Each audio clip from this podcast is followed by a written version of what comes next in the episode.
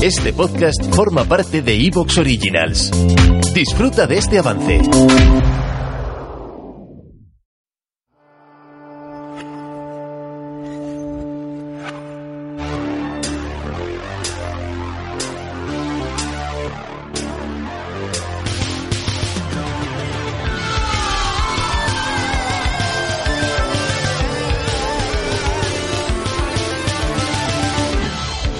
Campamento.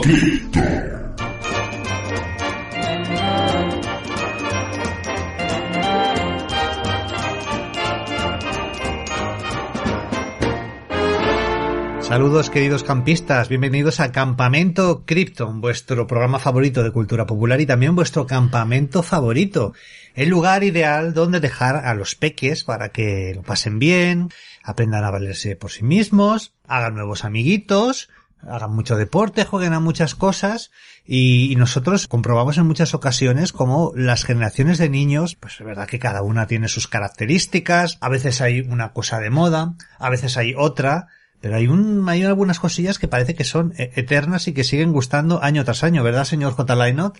Pues sí, el, el, tema de la frustración también, ¿no? Muchas veces intentamos eh, hacer cosas de adultos y no lo conseguimos, pero eso se suele acentuar mucho en, en, la infancia, ¿no? Tenemos además todavía esa inocencia, ¿no? Que ilusión por hacer cualquier cosa y creemos que podemos hacerlo todo y ya nos vamos dando cuenta de que a veces la realidad no nos deja hacer lo que queremos. Sí, pero en general lo, tratamos de llevar bien. Yo tengo la frustración de que yo estaba en un equipo que de baloncesto que no ganábamos nunca, solo cuando no venía el otro equipo. Y esto además no, nos va a traer bastante al tema del que hablamos hoy, que une precisamente esas dos cosas de las que estábamos hablando.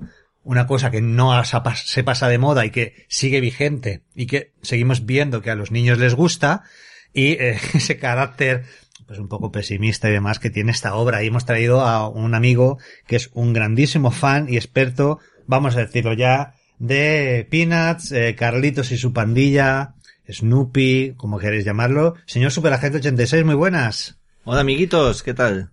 ¿Tú, ¿Tú, tienes alguna frustración que tú cuando leías a Carlitos dijeras, jo, ¿cómo me identifico con Yo él? Tengo ¿no? una, una frustración muy amarga que me enfrentó con la más grosera realidad ya de niño. Que. Yo, a mí me flipaba cuando era niño los tebeos de, de Super López, bueno, y ahora también. Y en particular el de los petisos carambanades, el Ah. videojuego ese, bueno, me flipaba. Entonces yo cogí y me compré un bote grande de estos, un ladrillo, un ladrillo de plastilina azul, y digo, me voy a hinchar a La hacer azul sería petisos- amarilla, Amarilla, ¿no? amarilla, eso. Sí. Digo, me voy a hinchar a hacer petisos carambanades. Y, y que no me salían, ¿eh? No Mira- que son fáciles. Mira que son fáciles, ¿eh? Pero nada, me salían unos más grandes, otros más pequeños, algunos me salían un poco para... Bueno, y una rabia, venga, a recogerlos todos a hacer una bola.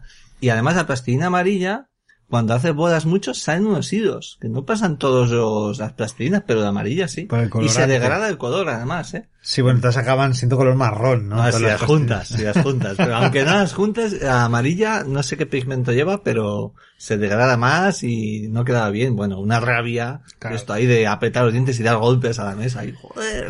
Pues estas dos características son las que yo creo que, que unen eh, generaciones, ¿no? Pues eh, esa frustración que muchos podemos tener y un personaje o personajes que, oye, pasan los años y aunque sea en esa, en ese formato licenciado, siguen siendo muy populares. A los niños les sigue flipando Snoopy. Concretamente Snoopy, el, el perrito, ¿no? Snoopy, vamos, ha trascendido totalmente a la cultura popular y es un icono absoluto. Sí. En todas partes. También hay que señalar que Snoopy y la tira de, de Peanuts es una gran desconocida. Le pasa un poco, salvando las distancias, a personajes como por ejemplo Popeye, Mm, que todo el mundo sabe quién es, pero no mucha gente realmente ha leído el cómic de Popeye, ¿no? Efectivamente, eh, siempre hemos pensado que, que, bueno, que hay mucho más allá de un muñeco mono, eh, concretamente además es la estrella de las licencias de, de esta serie siempre eh, Snoopy, ¿no? Cuando pues tampoco podemos decir que sea el protagonista. Es un protagonismo compartido. Sí, es uno, uno más de los, de una estructura bastante coral. Es más protagonista realmente Charlie Brown durante toda la obra. Claro. ¿eh? Y yo creo que es un buen momento pues para eso, para hablar de, del TVO, de este clásico absoluto, obra maestra Obra del cómic, ¿verdad? Eh, Yo, de mis tres cómics favoritos de todos los tiempos. a ver, los otros dos cuáles son. Los otros dos son Los Pitufos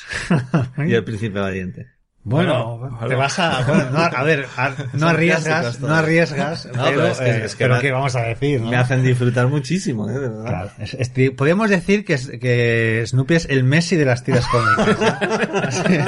comparación, para que lo entienda nuestra audiencia. Hombre, yo creo que es la tira cómica más importante de la historia. Sin duda, sin duda Te alguna. guste o no te guste. Vamos a hablar entonces mucho tanto de la tira del propio cómic como del, de la vida de su autor. Bueno, un personaje que incluso tiene su, su, propia biografía, como es eh, Charles Schultz. Eh, ¿Qué podemos de- decir de este hombre que se dedicó en exclusiva a hacer su obra? Claro, por eso queda este concepto de, de una obra a lo largo de toda la vida del autor, casi 50 años sin parar, ¿no? Eh, pues yendo desde, No, desde su juventud sí, hasta sí. su, su... Eh, 1950 al 2000. O sea, es que es, es alucinante esto, ¿no? Y que claro, se dan muy pocos casos. Eh, se da pocos casos en general en, en, en cualquier tipo de personaje así, pero imaginaos ya en una tira cómica con todo el trabajo que lleva, ¿no? Mm.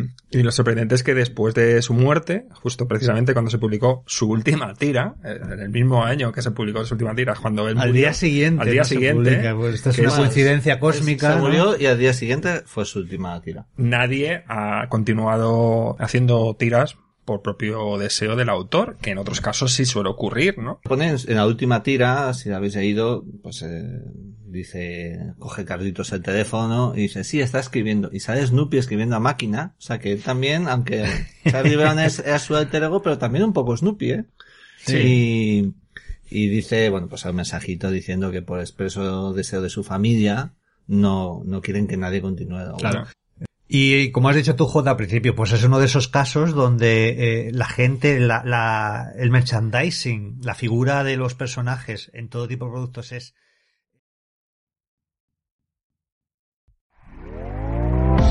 ¿Te está gustando lo que escuchas? Este podcast forma parte de Evox Originals y puedes escucharlo completo y gratis desde la aplicación de Evox. Instálala desde tu store y suscríbete a él para no perderte ningún episodio.